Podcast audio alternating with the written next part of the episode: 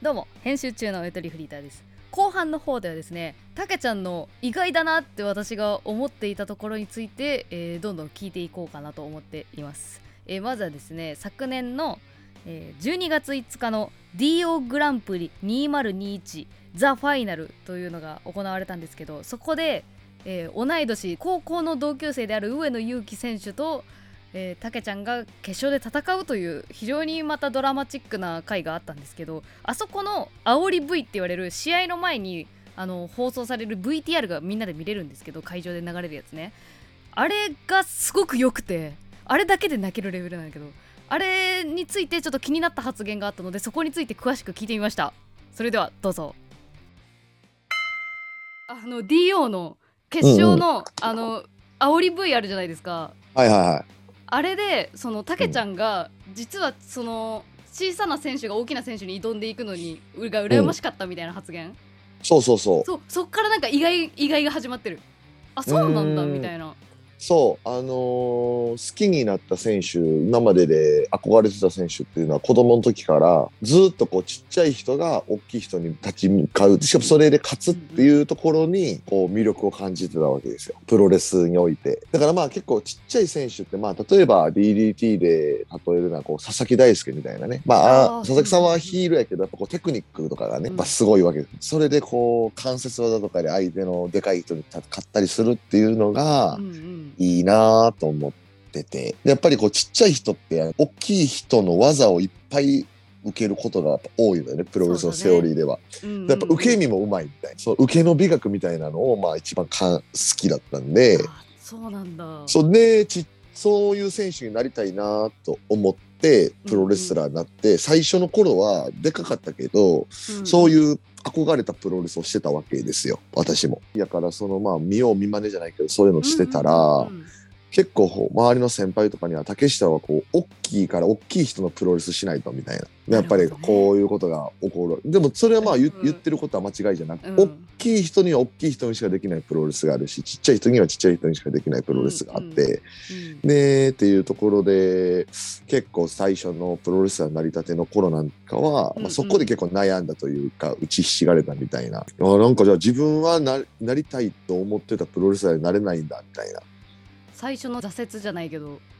そうそうそう、そこでもう理想と現実違うなみたいな感じで思ったね。いや意外だな。やっぱその多分2021年の春から見始めたから最強の竹下幸之助しか見てきてないわけですよ、きっと多分私は。はいはいはいそはい。のもちろんそのあの危ない死んじゃうよみたいなうんうんうん。試合もたまには見たけど,、あるけど、それでも勝つ竹下幸之助を見てきたからやっぱそね。そのなんか悩んでた時期があるっていうのを知れるのがちょっとやっぱ嬉しいですね後追い側としては。うーん、そうね。だからその時っていうのはこう、プロレスラーっていうものはこうなんだろうな、こう本心を隠すものだとも思ってたし、うんだからその10代の頃なんていうのはそういう弱音も吐かないし、可愛げもないし、で自分の やりたいプロレスもできひんしみたいな一番しんどかったもんねあの頃はね。東京で一人だしそうそうそうそうそう。そう。で、単純に大学も行ってたからさ、大学の生活もしんどかったし、うんそう。ねだから、なんであんな頑張れてたんやろうっていうのちょっと 謎やね。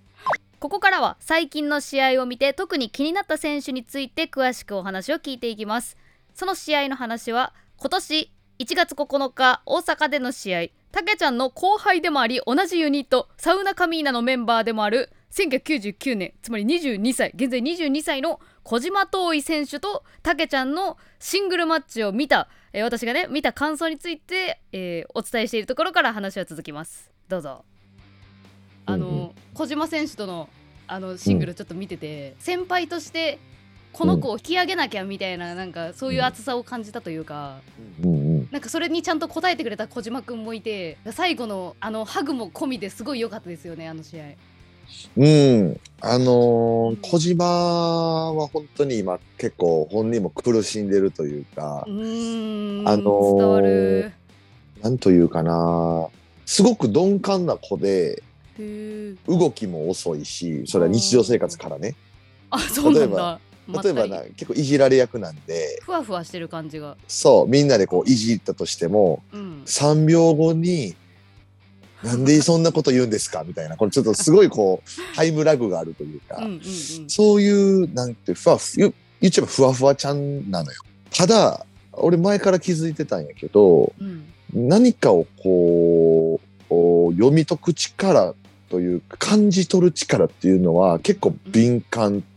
で、多分最近こう、試合が本人の中でも、まあ実際見ててもだけど、うん。うまくいかなかったっぽいのよね。もっと言えば、ここから上がっていくぞっていう、あの、それこそ埼玉スーパーリーガーのサイバーファイトフェス、うん。6月のゆどちゃんが初めて見たプロレスの大会で、うん6日のうん。そう、あれで、あの、ノアとの対抗戦で、肘を脱臼しちゃって、怪我、大怪我して、うんで、結構長期欠場になって、あここからっていうところに長期欠場になって、で復帰はしたけど、やっぱり肘もちょっと痛いし、思い通りに動けへんし、みたいな。で、そこかばってると、こう、なかなかプロレスも思い通りにいかないみたいな、本人はな悩んでるな、みたいな感じにはちょっと思っとったんだけど、あのーまあ、なんとか良くなってほしいなと思って、俺もこうアドバイスとかしたりとかして、うんうんで、そこでさ、結構今の若手とかって、俺とかが一言なんかアドバイスしたとしても、全然次の試合ではそれが、こう、生かされてなかったりとか、うんうん。あの、やろうともしてないみたいなのがあると、普通だったらそこで、なんでやれへんねんって怒んねんけど、俺はもう結構見放してしまうんで、あー意外とドライなタイプなんだね。そう、あ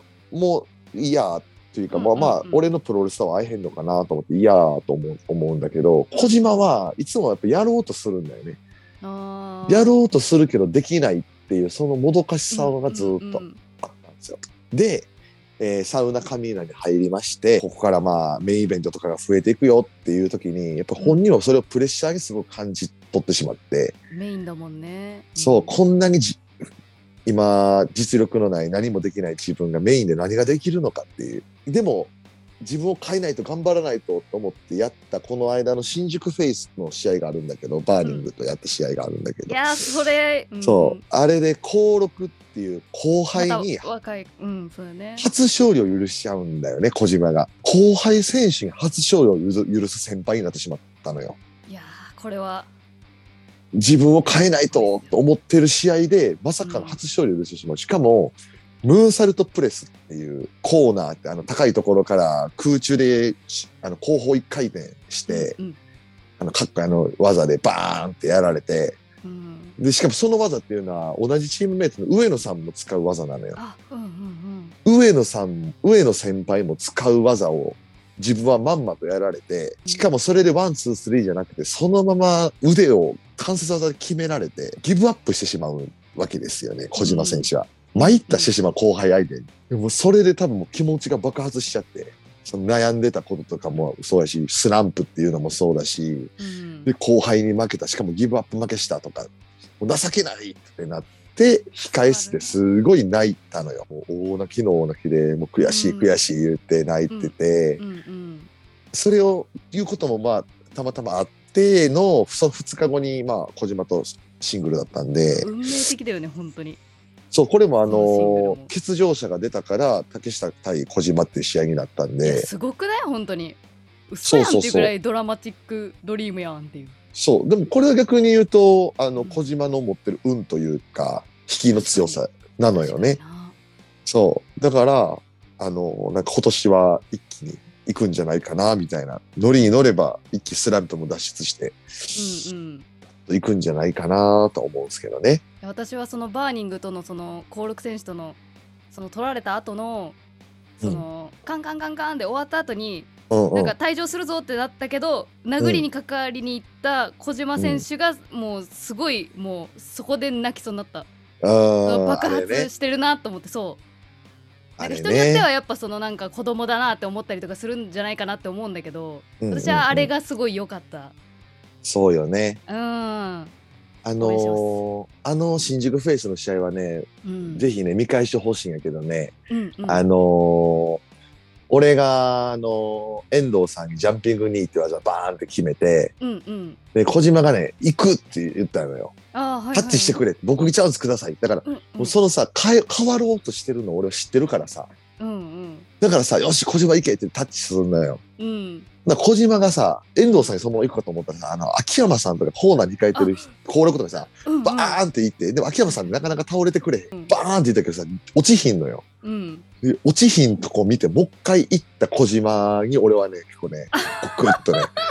来たのよ見てね。るとこが違うなちょっと見ようそれ。あのこちらの試合は動画配信サービス WRESTLE UNIVERSE でのみ視聴ができます。ちなみに 1.7DDT January サウナカミーナ VS バーニング30分一本勝負の中にたけちゃんが言っていたそのシーンがありました。気になる方はぜひ見てみてください。そうあのそのさ普通に見てたらさあガッツのある若手やなで終わんねんけど。勢いだなとかで終わっちゃう。そういう性格の子じゃないのよ。でももう変わらないとっていうそのうん。覚悟というかさ、それを持ってるのがその一発で伝わってきて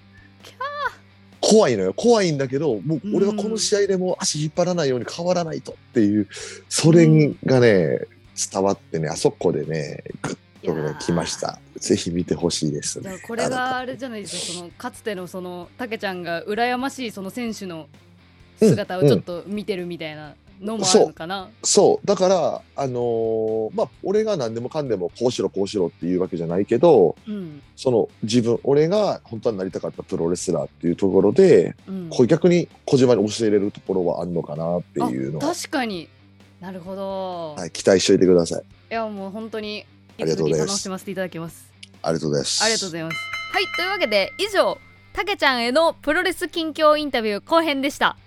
いやにしてもあの小島遠い選手のことめちゃくちゃ見てるなっていうなんかもう映像として聞けたよね今。あの正直そのレッスルユニバース登録しないと見れない試合なんだけどたけちゃんのその説明によりだいぶ情景が浮かんだ人もいるんじゃないかなと思って。いやこれが耳で聞くプロレス体験ですよね。本当にありがたい話聞かせてもらったので気持ちでいっぱいです。そして次回1月28日金曜日配信予定。レスラーの試合前のルーティンについてたくさん聞いてきました。お楽しみに。